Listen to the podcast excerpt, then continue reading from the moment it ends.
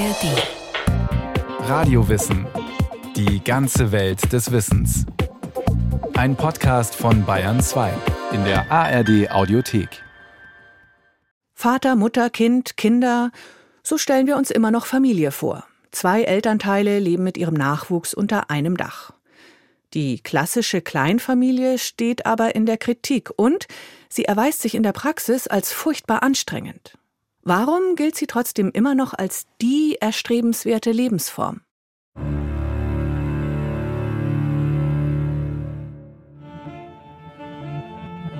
Mal ehrlich, wer hat nicht schon über die eigene Familie geschimpft? Wer hat nicht Übergriffe, Lieblosigkeiten und Ungerechtigkeiten seitens der Eltern oder Geschwister beklagt? Wer hat nicht schon den engsten Kreis seiner Lieben als das reinste Irrenhaus empfunden? Familien liefern schließlich seit gut 120 Jahren Stoff für psychotherapeutische Sitzungen Land auf, Land ab.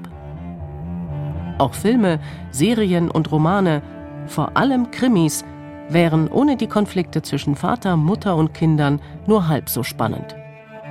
Gewalttaten in der Familie sind keine Einzelfälle. Warum bringt die Sehnsucht nach Liebe und Geborgenheit immer wieder neue kleine Familien hervor. Auch wenn sich die Zahl der Single-Haushalte seit 1950 verdoppelt hat, das Einfamilienhaus hat längst nicht ausgedient. Ob sich junge Eltern nun als homo- oder heterosexuell identifizieren, ob sie verheiratet sind oder nicht, sobald das Thema Nachwuchs auf dem Plan steht, tun sich die meisten Menschen nach dem Muster Vater, Mutter, Kind zusammen. In Deutschland zählt das Statistische Bundesamt gut 11 Millionen sogenannte Kernfamilien mit mindestens einem minderjährigen Kind. Die Konstellation, dass es zwei Bezugspersonen gibt, die für ein, zwei bis drei Kinder zuständig ist, würde ich jetzt in meinem Umfeld als dominante Lebensform wahrnehmen. Die Ethnologin und Geschlechterforscherin Nina Reggi zieht zusammen mit ihrem Lebensgefährten zwei gemeinsame Kinder auf. Rein theoretisch gäbe es durchaus auch andere Möglichkeiten. Wir müssten es ja nicht in dieser Kleinfamilie von biologischen Vater und Mutter machen. Wir könnten es ja auch mit Freundinnen zusammen machen. Doch in der Regel geben junge Leute ihr Wohngemeinschaftsleben eben auf, wenn sie eine eigene kleine Familie gründen. Obwohl Trennungen heute zur Tagesordnung gehören und Stiefpapas und Mamas an Bedeutung gewinnen. Die klassische Kleinfamilie das System Elternpaar plus Nachwuchs, gilt immer noch als das Maß der Dinge, sagt auch die Politologin Mariam Tazi-Prewe.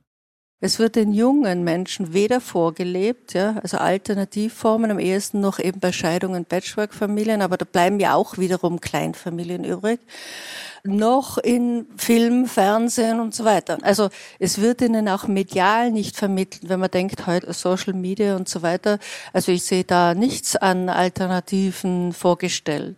Und das sind große und starke Beschreibungen, das so halten, wie es ist. Wer oder was hält die Kleinfamilie am Laufen? Zunächst mal die Gesellschaft, genauer gesagt die Volkswirtschaft, profitiert immens von der sozialen Fürsorgearbeit, die in Familien kostenlos geleistet wird.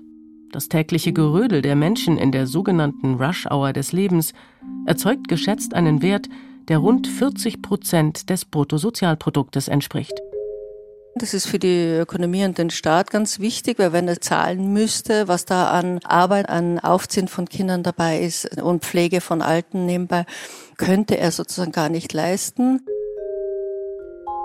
Vater, Mutter, Kind und Kind. Oder auch Vater, Vater, Kind oder Mutter, Kind. Die Kleinfamilie fügt sich einerseits wie ein braves Rädchen ins System. Andererseits hat die Corona-Pandemie gezeigt, wie fragil die kleine Organisationsform im Grunde ist. Ohne stützende Systeme wie Kitas, Schulen, Sportvereine und Nachmittagsbetreuungen, ohne die Hilfe von Großeltern und ohne die Peer Groups der Jugendlichen gerieten die sozialen Minisysteme schnell an ihre Grenzen.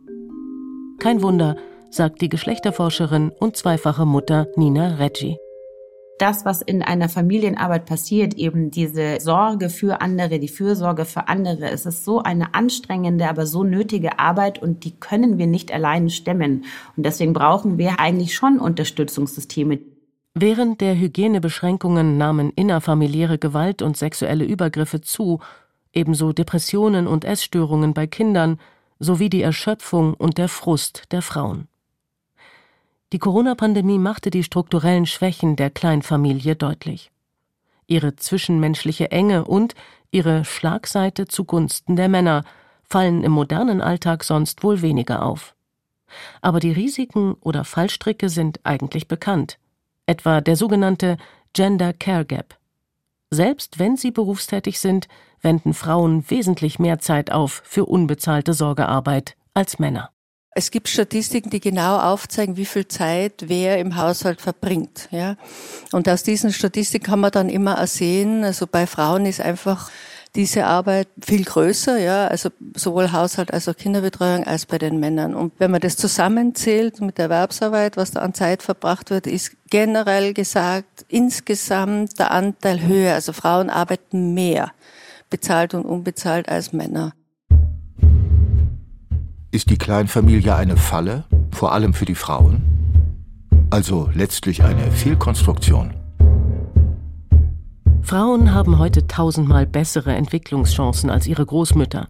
Sie werden rechtlich nicht mehr benachteiligt und die Vorstellungen, wie eine gute Frau oder Mutter zu sein hat, sind viel weniger restriktiv als noch vor 40 Jahren.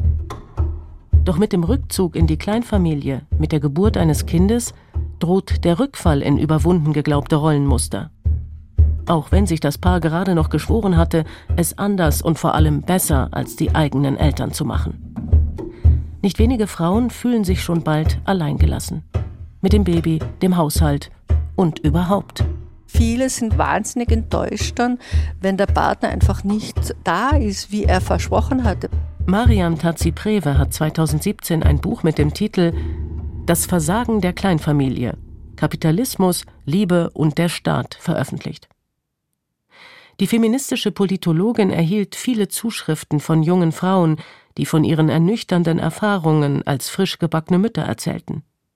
Kann schon sein, dass durch das Stillen des Neugeborenen und weibliches Besserwissen in Sachen Kinderpflege die Väter emotional erst einmal in den Hintergrund rücken. Allerdings schleifen sich schnell Gewohnheiten ein. Es kostet Kraft, die Rollenverteilung immer wieder neu zu verhandeln. Niemand gibt gern Privilegien auf. Corona hätte ja geboten eine Möglichkeit, also besonders im Lockdown, wo dann alle eben gelockdownt waren, sich zum Beispiel zwischen Väter und Mütter die, die Arbeit mehr zu teilen. Und das ist nicht passiert. Gerade in der Wissenschaft gibt es Studien, wo man sieht, Frauen in der Wissenschaft haben viel weniger dann publiziert und Männer in der Wissenschaft haben gleich viel publiziert während des Zeitraums. Also es ist nicht so, dass sie sich geteilt hätten oder dass Männer Abstriche gemacht hätten dann beim Beruf. Und das finde ich schon sehr sprechend. Die Frauen machten oft gute Miene zum unangenehmen Spiel. Nina Reggi, der stellvertretenden Leiterin der Münchner Frauenakademie, fiel jedenfalls auf, dass die Mütter ihre Überlastung während der Corona-Pandemie kaum thematisiert haben. Ist die Kleinfamilie eine Mogelpackung? Warum muss die bürgerliche Fassade gewahrt bleiben?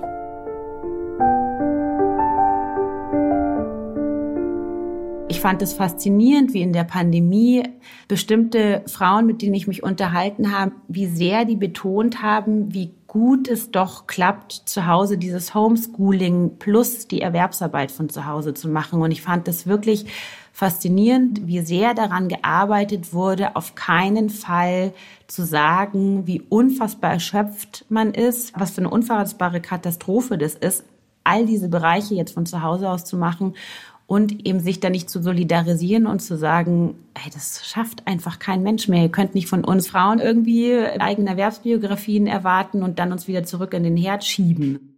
Die Historie der Kleinfamilie gerät im Alltagstrubel schnell in Vergessenheit. Vater, Mutter, Kind. Das Konzept, das so natürlich wirkt, ist keineswegs natürlich gegeben. Auch andere Formen des Zusammenlebens wären möglich, wie ein Blick auf indigene Kulturen Afrikas oder Amerikas beweist. Dass sich Frauen in Gruppen vernetzen und gegenseitig unterstützen, ist bis heute etwa in Gegenden der Subsahara üblich. Aber mit der Kolonialisierung verbreitete sich eben auch das europäisch-amerikanische Modell der Kleinfamilie.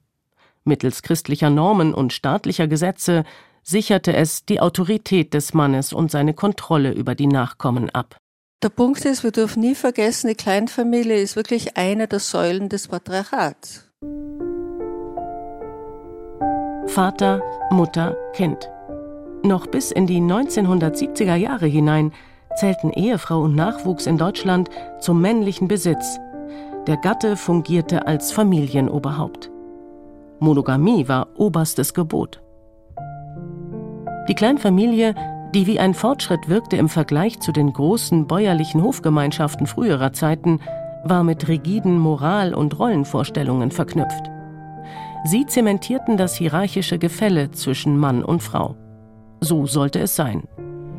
Sie, ans Haus gefesselt, sozial isoliert und zur Bedeutungslosigkeit degradiert, wenn auch hie und da als tüchtige Hausfrau gefeiert.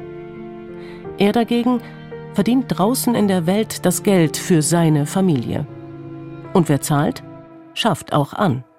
Dieses Kleinfamilienmodell hat sich so richtig etabliert nach dem Zweiten Weltkrieg. Ja, es war so eine Retraditionalisierungsphase, wo nach dem Krieg eben die Frauen heimgeschickt worden sind und die Männer die Erwerbsarbeit wieder übernommen haben. Damals war das dann ideologisch so und auch vom Aufbruch, da ist die Wirtschaft ziemlich gewachsen, wollte man es so, dass jeder Erwerbstätige zu Hause eine Hausfrau hat, die im Hintergrund werkt und ihm quasi zuarbeitet. Zählt die Familie zu den Projekten, die es zu wuppen gilt? Karl Marx und Friedrich Engels erläuterten bereits 1847 in ihrem kommunistischen Manifest, wie die Ausbeutung von Arbeitskraft im kapitalistischen System abläuft, nämlich durch die perfekte Verschränkung von Produktion und Reproduktion. Dem privaten Heim kommt dabei eine Schlüsselfunktion zu. Gemäß der bürgerlichen Rollenverteilung hat hier die Frau qua ihrer natürlichen Bestimmung zur Mutter aus Liebe gewissermaßen für die Reproduktion, sprich für neue Kräfte zu sorgen. Nicht nur im Sinne von irgendwie Kinder kriegen, sondern tatsächlich halt auch Reproduktion, um, also auch die Frau muss ja dem Mann quasi ein trautes Heim bieten, dass er sich regenerieren kann, um in die Arbeit zurückzugehen. Also es ist ja auch eine Form der Reproduktion, der Energie, der Kraft, um quasi auch wieder sozusagen das Geld rein zu erwirtschaften. Ein höchst effektives, folgenreiches Modell. Auch wenn billiges Personal, meist weibliche Reinigungskräfte oder Babysitter, die Hausfrauen in besser gestellten Familien entlasten, das Prinzip hat sich gut etabliert. Wie viel Gestaltungsspielraum hat die moderne Kleinfamilie? Wer denkt an Geburtstagsgeschenke, das Blumengießen bei den Nachbarn und die Kontrolle des Schulranzens? Wer hat die Termine der Kinder im Kopf? Genau. Auch wenn moderne Väter Pausenbrote schmieren, die Spülmaschine ein- und ausräumen, zu Elternabenden gehen und Wäsche legen. Die mentale Belastung der Frauen, ihre unsichtbare, nicht enden wollende Denkarbeit, die das Familienleben begleitet, verhindert bis heute eine gleichberechtigte Aufgabenteilung. Ihre häuslichen To-Do-Listen sind definitiv länger als die der Männer. Von Generation zu Generation übertragene Glaubenssätze wirken hier fort, wie Studien belegen. Familie ist für Männer und Frauen ganz was anderes. Familie ist für Frauen Ort der Arbeit und für Männer Ort des Rückzugs und der Regenerierung. Also so sehen sie es halt. Denn zum Mindset der Männer gehört immer noch die Rolle des finanziellen Versorgers. Bis heute arbeiten wesentlich mehr Männer Vollzeit, während die meisten Frauen Teilzeit oder gar Minijobs annehmen, sobald Kinder zu versorgen sind. Aber typisch weibliche Berufe werden eben auch schlechter bezahlt als typisch männliche. Lohnt es sich überhaupt, dass sie arbeiten geht? Der Gender Pay Gap, die gesellschaftliche Ungerechtigkeit, dass Frauen bis heute durchschnittlich weniger verdienen als Männer, trägt dazu bei, dass Familien traditionelle Rollenmuster reproduzieren. Schließlich gilt es, Kinder zu versorgen. Und da sind die hohen Mieten, die steigenden Lebenshaltungskosten. Ich sage mal, wir sind alle korrumpierbar. Meint die Politologin Mariam Tazi-Prewe. Wie gut sich die jeweiligen Elternteile auch arrangieren, die Kleinfamilie wird den Charakter eines Gefängnisses nicht los. Auch wenn der Pater Familias, das offizielle Familienoberhaupt, de facto abgeschafft wurde. Natürlich den Pater Familias, den gibt es seit den 70er Jahren nicht mehr so. Also rechtlich. Rechtlich hatte ja vorher der Mann wirklich alle Verfügungsgewalt über die Familie bis in die Mitte der 70er Jahre. Und das ist jetzt sozusagen entfallen. Er kann der Frau nicht mehr vorschreiben, ob sie arbeiten darf und die Kinder die Sorgerechtsfragen, also dass er das Sorgerecht hat, da hat sich schon einiges geändert. Nichtsdestotrotz bleibt es so eine Zwangsgemeinschaft. Und zwar letztlich für alle Betroffenen von der Erziehungspflicht bis zum Erbrecht. Gesetze regeln und stützen den familiären Rahmen. Auch eingetragene Lebenspartnerschaften handeln sich Konsequenzen ein. Manchen Eltern wird das Ausmaß ihrer Verpflichtungen erst bei einer Trennung klar, wenn Eheverträge, Sorgerechtsvereinbarungen, Unterhaltsforderungen oder Umgangsregelungen greifen. Scheidungen muss man sich leisten können, in erster Linie finanziell, aber auch nervlich und emotional. Ist die Kleinfamilie eine angstgetriebene Institution? Natürlich ist da im besten Fall auch eine Entscheidung gewesen, dass man sich mal gern hatte. Aber sobald Kinder auf der Welt sind, kommen eben Notwendigkeiten und strukturelle Abhängigkeiten ins Spiel. Nochmal, Freiwilligkeit sieht anders aus. Es sei echt schlimm, sagt die Geschlechterforscherin Nina Reggi. Wie unfassbar anstrengend die Anforderungen an die Menschen sind, die sowohl erwerbstätig sein wollen oder müssen, als auch dann eben quasi Kinder erziehen, dass es dann so eine krasse Abhängigkeit gibt, auch von diesen zwei Personen, die dann die Eltern sind, weil man darauf angewiesen ist, dass man Unterstützung erfährt. Und wenn es nur um die finanzielle Absicherung geht. Denn trotz verbesserter rechtlicher Lage drohen Alleinerziehende, die immer noch zu 90 Prozent weiblich sind, in die Armut abzurutschen. Ein Statusverlust kommt hinzu. Die bürgerliche Gesellschaft sortiert sich nun einmal paarweise, genau. Also bloß nicht alleinerziehend werden. Bloß nicht auffallen. Dass Paare mit gemeinsamem Nachwuchs jahrelang in kleinfamilienartigen Verbänden zusammenleben und so zu Vorbildern für andere werden, hat logischerweise immer auch mit dem Zeitgeist zu tun. Und heute scheint es wieder im Kommen zu sein. Dass so konservative Ideale schon sehr hoch gehängt werden und wenn man die schafft zu leben, man sozusagen also als sehr privilegiert darstellt und auch irgendwie wie so immer noch die GewinnerInnen in dieser Zeit auch irgendwie symbolisiert. Und ich glaube, dass da auch wahnsinnig viele daran arbeiten, dass sie den Schein bewahren, an sowas nicht zu scheitern. Ist die Familie ein Ort der elterlichen Selbstaufgabe und Selbstausbeutung? Die Sorge um kleine, schutzbedürftige Wesen stellt in einer krisengebeutelten Welt eine große Herausforderung dar. Was brauchen Kinder nicht alles, um gesund aufwachsen zu können, außer einem Dach über dem Kopf und ausreichend Nahrung? Kinder brauchen Geborgenheit, Bindung, Vertrauen, Liebe und Förderung. Kinder brauchen ihre Eltern, am besten miteinander liiert und unter einem Dach lebend. Sie brauchen Mutter und Vater, letzteren nicht nur auf dem Papier. So sieht das Idealbild heute aus. In den Augen von Mariam Tazi-Prewe handelt es sich allerdings um einen Mythos dass man dann annimmt, dass die Kinder gesichert aufwachsen. Ja, das ist so die Vorbedingung. Kinder müssen in gesicherten Verhältnissen aufwachsen. Dazu ist das Bader. Abgesehen davon, dass jede dritte Ehe heute geschieden wird und komplizierte Patchwork-Konstellationen zunehmen. Wer sagt denn, dass die biologischen Eltern qua Blutsverwandtschaft wirklich für die Kindererziehung am besten geeignet sind? Nun, die These erhielt durch Sigmund Freud und nachfolgende Schulen massiv Unterstützung der Vater der Psychoanalyse und Erfinder des Oedipus-Komplexes, legte seinen Theorien zur Identitätsbildung stets die bürgerliche Kleinfamilie zugrunde. Die Triade, also das Dreiecksverhältnis von Vater, Mutter, Kind, liefert bis heute das Modell für seelische Erkundungen aller Art. Stimmt schon, das elterliche Verhalten prägt die Kinder. Aber warum? Vielleicht, weil sonst niemand emotional derartig präsent ist? Genau. Der 2020 verstorbene Schweizer Kinderarzt Remo Largo betonte immer wieder, dass Kinder mehr als ein oder zwei erwachsene Bezugsmenschen als Vorbilder und Weggefährten bräuchten, neben anderen Kindern verschiedenen Alters. So könnten sich potenziell schädigende Einflüsse ausgleichen und die Enge der gestressten Kleinfamilie abmildern.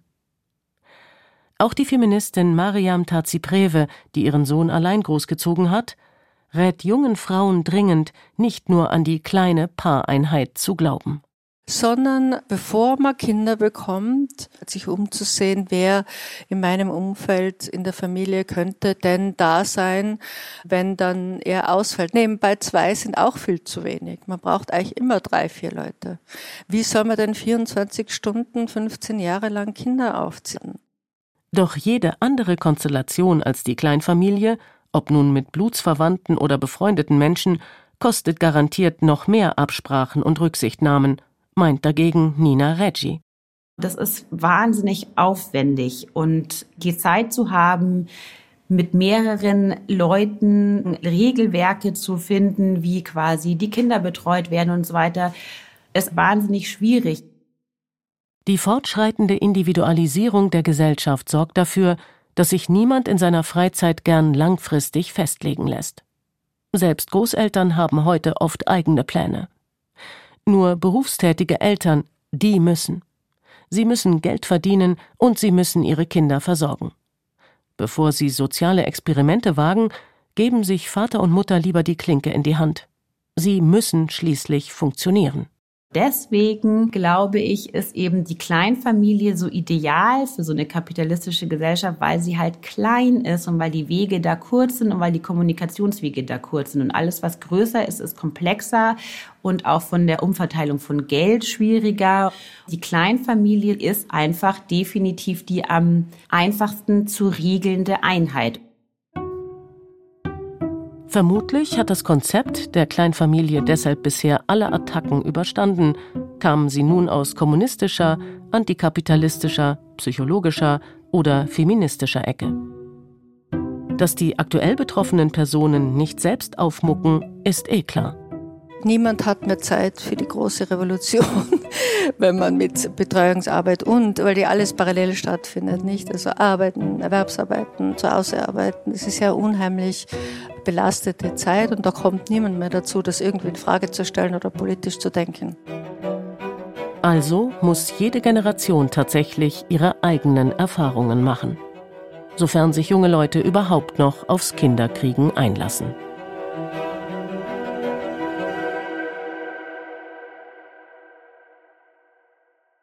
Justina Schreiber über die klassische Kleinfamilie. Wer ihre Tücken kennt, vermeidet hoffentlich größere Enttäuschungen. Mehr Podcasts von Radio Wissen zu Frauenfragen oder anderen gesellschaftlich brisanten Themen finden Sie in der ARD Audiothek und überall, wo es Podcasts gibt. Und mehr Infos zu diesem Stück bekommen Sie in den Show Notes. Wie wir ticken. Wie wir ticken. Wie wir ticken. Euer Psychologie-Podcast. Große Gefühle und kleine Abenteuer, Liebe und die Kunst, sich zu streiten. Wie kann Versöhnung gelingen? Was macht Frauenfreundschaften aus? Was hilft gegen das ewige Aufschieben? Solche Fragen beantwortet der neue Psychologie-Podcast der beiden Podcast-Champions Radio Wissen und SWR2 Wissen. Lebensnah und wissenschaftlich fundiert nimmt euch unser Podcast Wie wir ticken mit in die Welt der Psychologie. Wir fragen, wie Gefühle, Gedanken und Verhaltensweisen entstehen und warum. Wir reden über Sehnsüchte und Süchte, wir klären auf über psychische Erkrankungen, gehen zurück in die Kindheit und wir sagen, wie ihr euch und andere besser verstehen könnt. Wie wir ticken. Euer Psychologie-Podcast von Radio Wissen und SWR2 Wissen. Alle Folgen findet ihr in der ARD Audiothek.